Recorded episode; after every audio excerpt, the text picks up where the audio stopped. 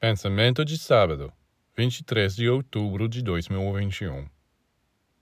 A ciência do futuro será a ciência da luz e da cor, pois a luz, essa substância aparentemente fraca e inofensiva, é de fato a maior força do universo.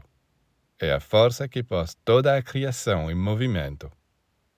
Graças a ela, pedras, plantas, animais e seres vivem, e os mundos giram. Isto é expresso nas palavras iniciais do Evangelho de São João. No princípio era a Palavra, e a Palavra estava com Deus, e a Palavra era Deus. Tudo o que foi feito foi feito por Ele, e sem Ele, nada do que foi feito foi feito. Sim, tudo o que foi feito veio daquela luz original, a palavra.